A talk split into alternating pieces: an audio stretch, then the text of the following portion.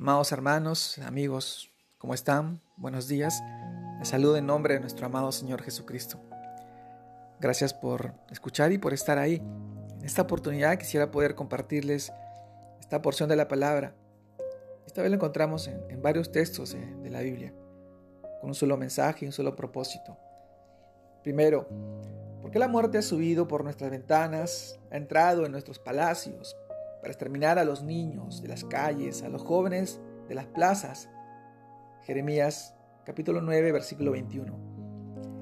Después, habla así, habla, así ha dicho Jehová, los cuerpos de los hombres muertos caerán como estiércol sobre la faz del campo y como manojo tras el segador, que no hay quien lo recoja. Jeremías 9, 22 también.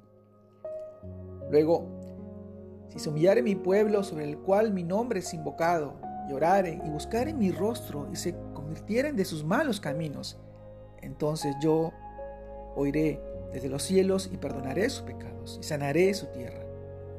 Segunda de Crónicas, capítulo 7, versículo 14. Amados hermanos, la prueba y la salida.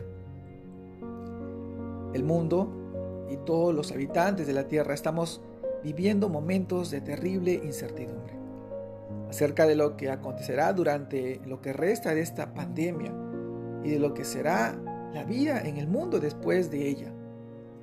Confinamiento, muerte, depresión, angustia, desesperación, lucha, esfuerzo, pérdidas, desempleo, hambre, ira, violencia, amor, emprendimiento, renovación y tantos otros pensamientos, sentimientos y cosas que inquietan el espíritu, el alma y el cuerpo. Como dice la palabra, nuestro amado Señor, la muerte ha subido por nuestras ventanas, nos ha discernido entre niños. No hay discernido entre niños, jóvenes y viejos, ciudades o países donde los hombres muertos han caído como estiércol, como manojo tras el segador, y no ha habido quien los recoja.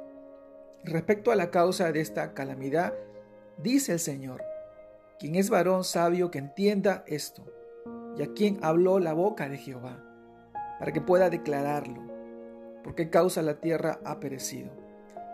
Ha sido asolada, como desierto, hasta no haber quien pase. Dijo Jehová, porque dejaron mi ley, la cual di delante de ellos, y no obedecieron a mi voz, ni caminaron conforme a ella Jeremías capítulo 9, versículos 12 y 13. Esa es una revelación de su palabra. Pero Dios, nuestro Dios, que es tardo para la ira y grande misericordia, nos dice, a quienes tenemos e invocamos su santo, santo, santo nombre, lo que debemos hacer para que nuestra tierra sea sanada. Si se humillare mi pueblo, sobre el cual mi nombre es invocado, y orare, y buscare mi rostro, se convirtieren de sus malos caminos, entonces yo oiré desde los cielos y perdonaré sus pecados y sanaré su tierra. Esa es una verdad. Segunda de Crónicas capítulo 7 versículo 14. Así lo reitero. Amados hermanos, vivimos tiempos muy difíciles, de prueba, de incertidumbre. Son campos de muerte. La muerte asola el mundo, asola, azota el mundo entero. Pero nosotros tenemos una salida y es buscar el rostro de nuestro amado Señor Jesucristo. Él quiere entrar en tu vida, quiere sanarte, quiere restaurarte, quiere bendecir a tu familia y proteger en medio de tanta desolación y de tanta muerte y tanta incertidumbre y tanta angustia.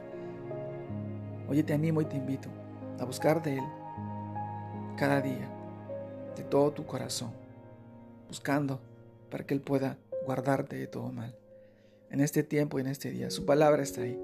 Búscalo, encuéntrate con Él, abrázalo, atesóralo en tu corazón.